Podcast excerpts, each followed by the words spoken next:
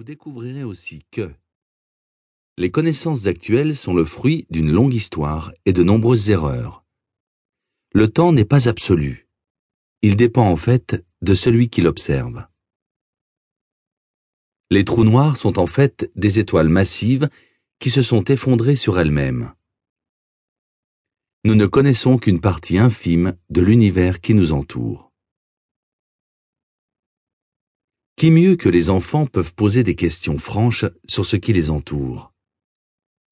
La plupart des adultes, eux, vivent dans un monde qu'ils ne comprennent pas.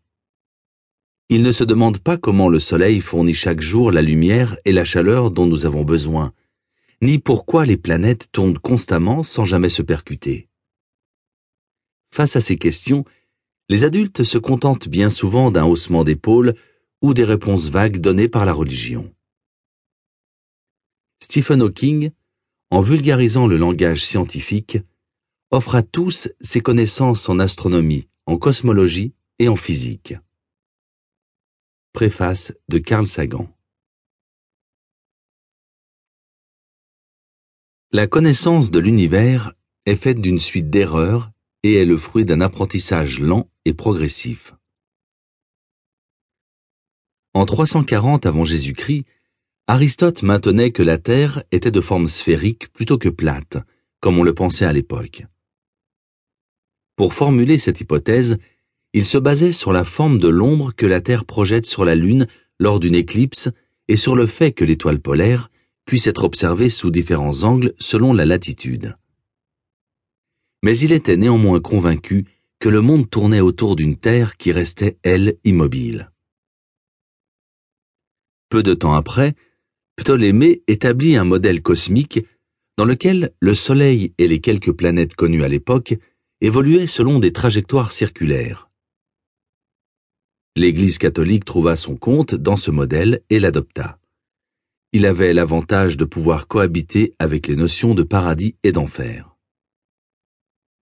En 1514, Copernic est le premier à envisager un système héliocentrique et non pas géocentrique. Ses travaux sont repris par Kepler et Galilée.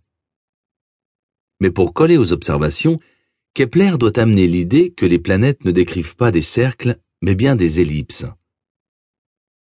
L'explication est donnée par Newton en 1687 dans la loi de la gravitation universelle. Tout corps est attiré par d'autres corps avec une force d'autant plus grande que ces corps sont massifs et proches. Quant aux autres étoiles dans le ciel, elles se comportent comme notre Soleil.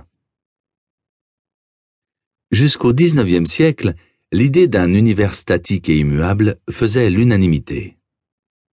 En 1823, l'Allemand Heinrich Olbers relève une contradiction qu'avait déjà notée Newton. Si l'univers est bel et bien statique et infini, toutes les lignes de visée tracées par la lumière des étoiles devraient aboutir à la surface d'une autre. On devrait donc observer depuis la Terre un ciel uniformément lumineux, même la nuit.